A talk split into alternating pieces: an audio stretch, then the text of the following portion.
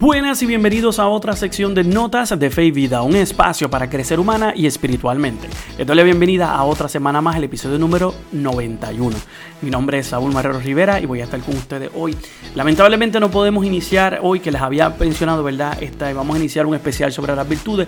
No podemos, más adelante les voy a explicar el por qué, pero nada, tenemos hoy unas noticias muy interesantes, todas referidas solamente a los Estados Unidos la carta que le escribió el Papa Francisco a James Martin, cómo está también la salud del Papa después de esta operación y además qué está pasando hasta el momento con la comunión de Joe Biden. ¿Realmente los obispos van a llegar a decirle que no, no le van a permitir la comunión o sí? Así que si quieres saber específicamente todo lo que está pasando en estas cosas en Estados Unidos, que está viviendo una división dentro de su propia iglesia, quédate con nosotros, compártelo, déjale saber a todo el mundo en las redes sociales que estamos disponibles en cualquiera de las aplicaciones de podcast que tú desees, porque Notas de Fe y Vida acaba de comenzar. Hoy, como les había explicado al principio en la bienvenida, tenemos un programa un poco corto, solamente algunas noticias que quería tocar y más todas relacionadas a Estados Unidos. Eh, les explicaba y obviamente, bueno, lo voy a explicar ya en el transcurso de las noticias. O sea, está viviendo mucha división en Estados Unidos por muchos casos controversiales que han estado pasando. Pero obviamente yo les había explicado la semana pasada que hoy teníamos un programa eh, especial porque íbamos a estar iniciando una, una una serie sobre las virtudes. Iba a estar conmigo Jensi pero no pudimos eh, grabarlo por cuestiones ya personales, que ya ¿verdad? no pudo estar conmigo este fin de semana pasado para poder grabar el, programa. Así que grabé este programa adelantado porque esta semana estaba muy ocupado. Así que, este, y entonces eh, decidimos entonces pues dejar eso, ¿verdad? La serie un poco más adelante, les pedimos disculpas. Nosotros queríamos. Ponerla para esta semana, pero pues no se pudo. Este, y tenemos unas noticias que ya yo como quiera quería cubrir de algunos asuntos específicos que voy a ir tratando. Pero les recuerdo que la semana que viene vamos a tener una entrevista muy interesante para que ustedes estén pendientes. Es este, una entrevista a una, a una joven teóloga desde Brasil. Eh, ella ella es brillante, inteligente de esa zona. Yo la entrevisté, ¿verdad? Y quiero que todos muchos de ustedes estén pendientes de esa entrevista porque les va a encantar mucho de lo que ella va a hablar. Vamos a hablar de su vida, de su labor y cómo llegó específicamente a ser una teóloga en América Latina y cómo puede inspirar eso a otras, a otras mujeres que también entren en el área de la teología, que es muy importante que la, la parte femenina, las mujeres también esté integrada en la iglesia porque es parte de la iglesia. Así que si quieres estar pendiente, recuerde el jueves que viene tendremos esta entrevista. Les va a encantar, va a quedar muy chévere, muy bien y les va a gustar. Así que nada, empezamos primero hoy con unas noticias específicas que vamos a estar tocando sobre la iglesia en Estados Unidos. Pero primero, la mejoría del Papa. Les quiero dejar saber, ¿verdad? Que este, grabamos, yo grabé esto el fin de semana pasado, así que por lo menos el Papa estaba mejorando bastante después de toda la intervención. El domingo pudo salir a celebrar lo que era el Ángelus, pero desde el hospital. Eh, se entiende que ya esta semana, me imagino que ha salido las noticias, se ha salido las noticias, estén pendientes a las redes sociales y a todo, que yo he estado publicando, me imagino esta semana, eh, las cosas y ya regresó nuevamente a la casa ya al Vaticano, ya a restaurar sus labores y su trabajo, pues deberá estar regresando esta semana. Pero por el momento se ha dicho que ha estado retomando poco a poco el trabajo y que sigue caminando por los pasillos del apartamento y que había celebrado la misa ya el sábado en la tarde, había celebrado una misa privada y que se encontraba en la noche cenó en común con algunos asistentes. Así que nada, esperemos que ya siga mejorando poco a poco y que se vaya este, ya reanudando, reanudando, perdón, todas las cosas normales que ya realizaré en la semana. Nada, yo les mantendré al tanto sobre las diferentes actualizaciones en las redes sociales, estén pendientes ahí para que puedan estar al día sobre la mejoría del Papa. Pues como les mencionaba al principio, hoy no pudimos iniciar la serie sobre las virtudes, así que le traía unas noticias específicas sobre Estados Unidos. Recuerden que hace meses ya yo les había mencionado a ustedes que los obispos de Estados Unidos estaban un poco divididos en si le iban a dar, le iban a prohibir la comunión a Joe Biden, el presidente de los Estados Unidos. ¿Por qué? Porque él es un católico perteneciente al Partido Demócrata y el Partido Demócrata abiertamente este, promueve o están a favor del aborto.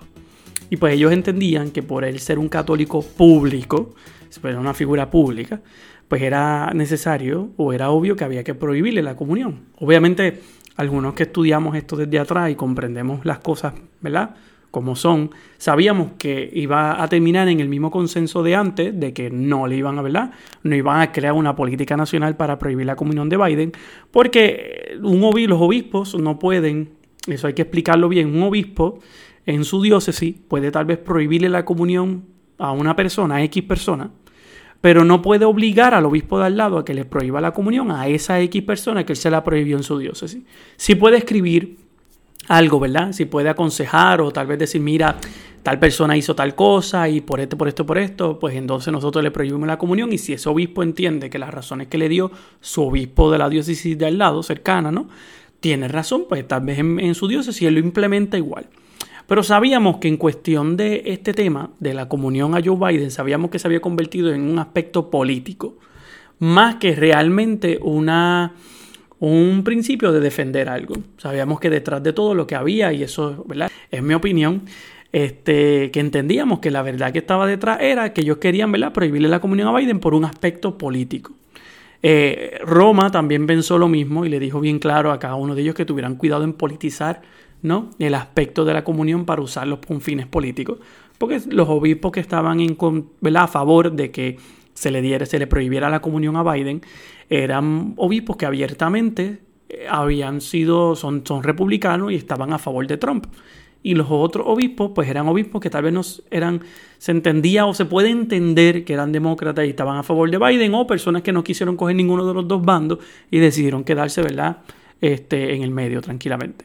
La conferencia episcopal recientemente, ahora como en junio, la conferencia episcopal de Estados Unidos, tuvo un encuentro, ¿verdad? Para reunirse ellos, tocaron diferentes temas y una de las cosas fue que llegaron a votar a ver si hacían una política nacional para prohibir la comunión a los políticos, porque ellos no pueden hacer una política nacional para prohibir la comunión a Biden, porque poniendo el nombre de esa persona se puede ver como una persecución. Así que trataron de hacer los votos, ¿verdad? Los votos no se dieron, nunca llegaron a la mayoría para poder hacer una política nacional y quedó, específicamente como todos sabíamos, quedó en lo mismo, en que cada obispo en su zona decidirá, ¿verdad? Decide ellos como obispo lo que vayan a realizar. Con todo y con eso decidieron, ¿verdad? En las votaciones, crear un documento doctrinal sobre la Eucaristía o el significado de la comunión. Que a mi entender, a mi entender, eso debió haber sido lo primero que ellos debieron haber hecho antes de convertir esto en un, en un aspecto público, porque para mí el error que hicieron los, los obispos es que desde el momento en que ellos decidieron, entendían, ¿verdad?, que le querían prohibir la comunión a Biden, lo convirtieron en algo público. Y cuando tú lo conviertes en algo público, pero no tal vez tienes educas bien a tu gente, vas a crear esa división dentro de tu propia iglesia. Esa es la división que estamos mirando hoy en Estados Unidos. Una división dentro de la iglesia que podía decirse utilizando estos dos términos, conservadores y liberales, podríamos decir. No es que me gusten esos términos, pero tal vez los que están a favor y los que están en contra. Aquellos que estaban a favor de que se le prohibiera la comunión a Biden y los que estaban en contra. ¿Cuál es el problema de todo esto? Es que ahora con esto que acaba de pasar, que ellos no, ¿verdad? no hicieron una política nacional y solamente van a sacar un documento en donde explica el sentido de la Eucaristía y significado de la comunión, este, los, los católicos que estaban a favor de que se le prohíben la comunión a Biden ahora están molestos porque los obispos no tuvieron la valentía, porque los obispos no fueron los mejores, y a eso hay que sumarle, ¿verdad? Que hay muchos este, sacerdotes que se sintieron de esa forma hasta cierto punto, ¿verdad? Lastimados por esos aspectos. De ahí viene el que este sacerdote que se llama Father Altman, eh, fuera de la diócesis de Wisconsin, su obispo tuvo que, hasta cierto punto, le quitó las facultades momentáneas, ¿no? Porque entendía que él estaba tal vez molesto, pero es que se le nota el odio, ¿no? En su forma, como está hablando se nota mucho el odio, como habla, porque se nota que estaba molesto ante las decisiones y se siente bien cómodo por muchas cosas. Y el padre Altman, de una comunidad religiosa, fue destituido de sus fue como que por el momento, ¿verdad? Se le prohibieron sus facultades de celebrar misa, solamente lo tiene un área hasta que todo esto se aclare. Y te voy a poner un poco el audio de la entrevista, la entrevista que se convirtió más, como más fuerte en algún momento para que entiendas específicamente qué fue lo que él dijo. Eh, escuchemos las palabras de eso en inglés, pero después yo te las voy a traducir, no hay problema. Yes. And, and that is our plumb line. Yeah, yes, exactly. Deposit of faith. They have one job to do, and that's protect the deposit of faith. Not change it to their women caprice. One job to do, and they're not doing their job. And you know, we know it now. It is black and white. We know it now, and we're coming for them.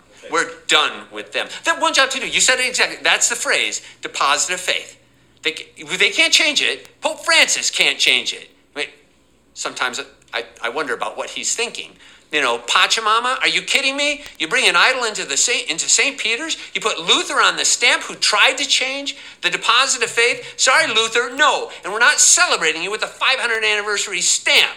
So let's ask the Bishop of Rome, bishops, if you got any courage at all, ask him what in the heck Luther's doing on that stamp. Yeah, you haven't heard one of you, not one of you say anything about it. Gutless cowards. That go, well, I hope, listen, I hope they're hearing me in Rome you better apologize, and I mean pronto, for Luther being on the Catholic Church's stamp. Are you kidding me? You are a disgrace. Sorry. You, you, y eso fue, eso es parte específicamente, ¿verdad? De lo que él dice en la entrevista. Tiene una entrevista muy larga con Lifeside News y el sacerdote Father Altman, como ustedes escuchan, bastante eh, fuerte, ¿verdad? Como habla y se le nota en el rostro la molestia que siente. Él en algún momento sentía que estaba siendo perseguido porque era una persona católico ortodoxo. Eh, significa que le encanta el rito tridentino y todo este tipo de cosas y la celebra, ¿no? La misa en latín, de espalda al pueblo, todo. Y él celebraba todo esto y pues él piensa que los obispos, ¿verdad? El obispo de su diócesis de Wisconsin le, le quita las facultades o por lo menos lo castiga porque él piensa que lo está castigando porque es ortodoxo. Y no piensa que, es que lo está castigando porque él llegó a decir que realmente había que hacer América mejor porque estaba apoyando el, a Donald Trump. Porque dijo en un momento que aquellas personas que querían eh, salud gratuita y todo lo demás que se movieran para Venezuela y que se fueran para allá para ese infierno eh, y dijo otras palabras, muchas más, como ustedes escucharon ahí. En algún momento le mencionan, el entrevistador le dice, mira, porque el Santo Padre dice, y él dice, no, Santo no, el Papa. O sea, y como que estaba súper molesto con todo lo demás. Y esto es lo que yo te estoy diciendo, ¿verdad? No le he hecho culpa al sacerdote. Para mí es triste tener sacerdotes así, ¿verdad? Que son muy vocales y a veces muy molestos, pero todo es por la causa de la división de una sola iglesia que la misma iglesia tiene distintas opiniones y no sabemos respetar las opiniones de los demás y hasta cierto punto buscar entender esas opiniones de los otros. Y llegamos a esa divergencia de las cosas y ahí no tú ves. Lo que está pasando en Estados Unidos ahora, que empezó desde mucho antes con lo de Black Lives Matter y todo lo demás, toda esta división es la misma división que se lleva acumulando por muchos años. Y ahora lo estamos viendo dentro de la misma iglesia católica, que con los obispos que tienen unas opiniones diversas, que quieren, querían prohibirle la comunión a Biden. Y entonces los mismos laicos entonces se unen, y sacerdotes como el padre Altman también se unen específicamente, y se siente todo el mundo lastimado por mucha una cosa y otra, porque hay un sentido de frustración por tanto, porque no hay una opinión que une realmente todo. No es solamente el padre Alman, también hablaríamos del padre James Martin, un jesuita que, que él tiene un ministerio en Estados Unidos, Nueva York específicamente. Él escribe un libro que se llama Building Bridges y el libro era una forma de hasta cierto punto tener un outreach, una cercanía con la comunidad LGBTQ. Y él escribió ese libro para crear ese ministerio católico, intentándole saber a, estas, a, los homosexuales que la iglesia también estaba abierta para ellos, que no era significativo de que, nos, que la iglesia les detesta, que no se tenían que ir, que se podían quedar. Y mucha gente en Estados Unidos que está en contra de la homosexualidad y que podríamos decir específicamente, ¿verdad?, que son homofóbicos, sentían que lo que el padre Martin estaba haciendo era traicionar la doctrina de la iglesia y estaba traicionando todo. Y el padre Martin en toda esta semana, específicamente ahora en junio, dio, tuvo unos encuentros y unas cosas y de repente de la noche a la mañana recibe el 21 de junio una carta del Papa Francisco hacia su persona, escrita de su puño y letra en español, y decía lo siguiente, te voy a leer la carta para que entiendas, ¿verdad?, qué fue lo que el Papa le dijo.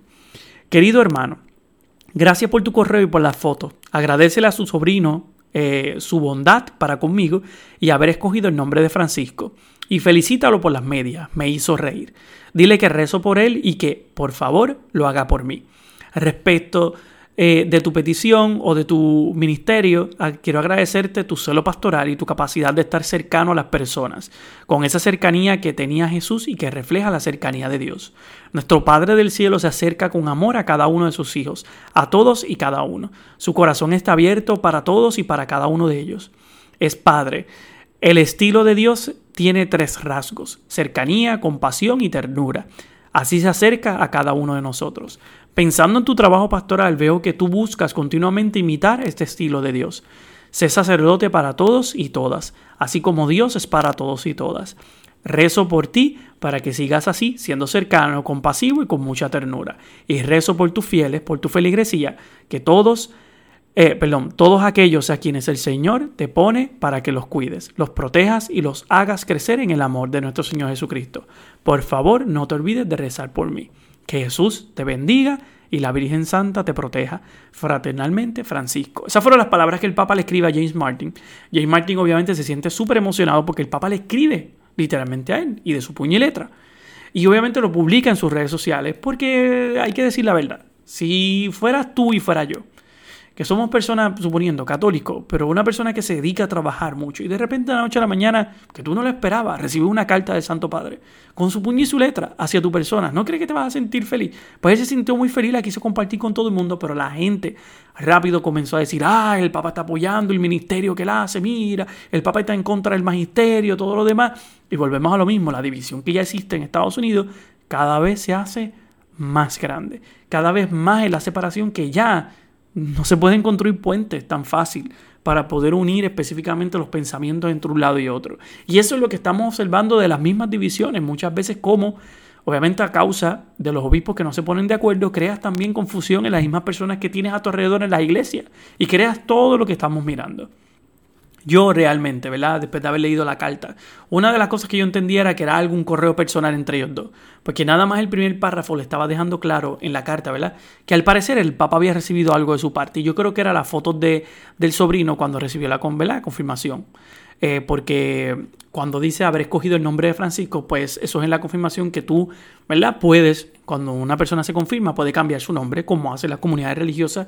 Eso se puede hacer en la confirmación también se entiende, ¿verdad? Que había algo. Y parece que le envió algo, dice, y felicítalo por las medias, me hizo reír. Yo creo que le envió alguna foto, le envió algo. Y había algo, ya una correspondencia entre ellos dos. Por ende, o sea, bajo ningún aspecto en todo lo que el Papa está escribiendo, está tratando de decirle, ¿verdad? Eh, que no está hablando nada de su ministerio, le está apoyando por su labor y su celo pastoral.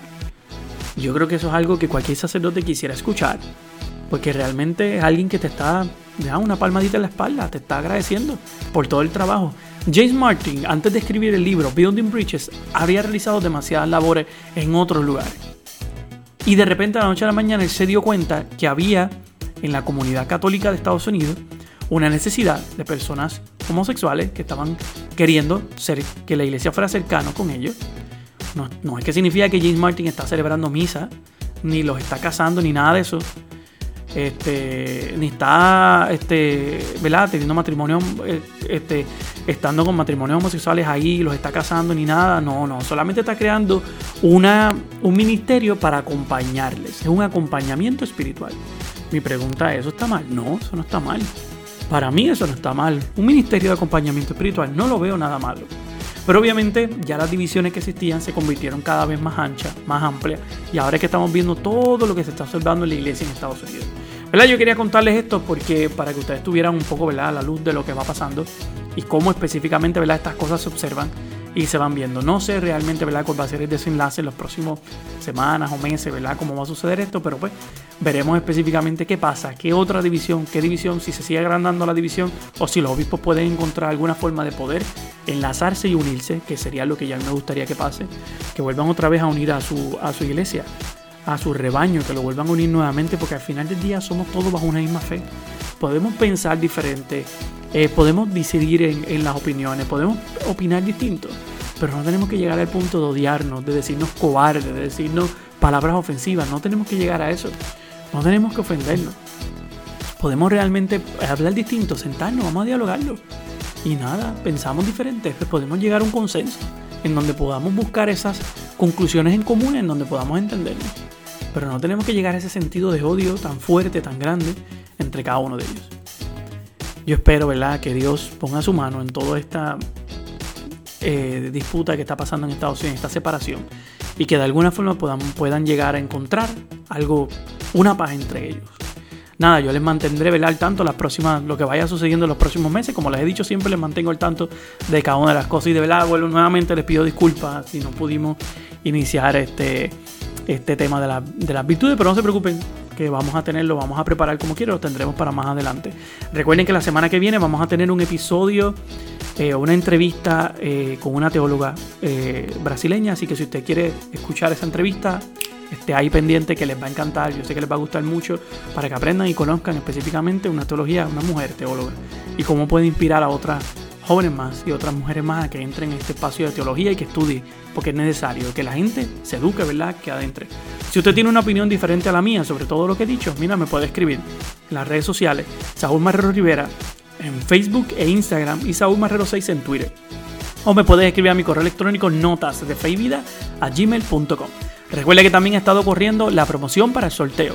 Búscalo en las redes sociales, todo lo que puedes hacer para participar, lo que deberías hacer, las reglas, las normas, todo para que pueda participar y ganarte esa foto de esos libros que puse y la y, y las figuritas, las imágenes que estaban bien lindas para que la persona que se la gane, no importa en el país que usted esté, no se preocupe que yo lo voy a enviar allá. Lo hicimos en el sorteo anterior, las personas se lo ganaron y llegaron hasta donde las personas vivían.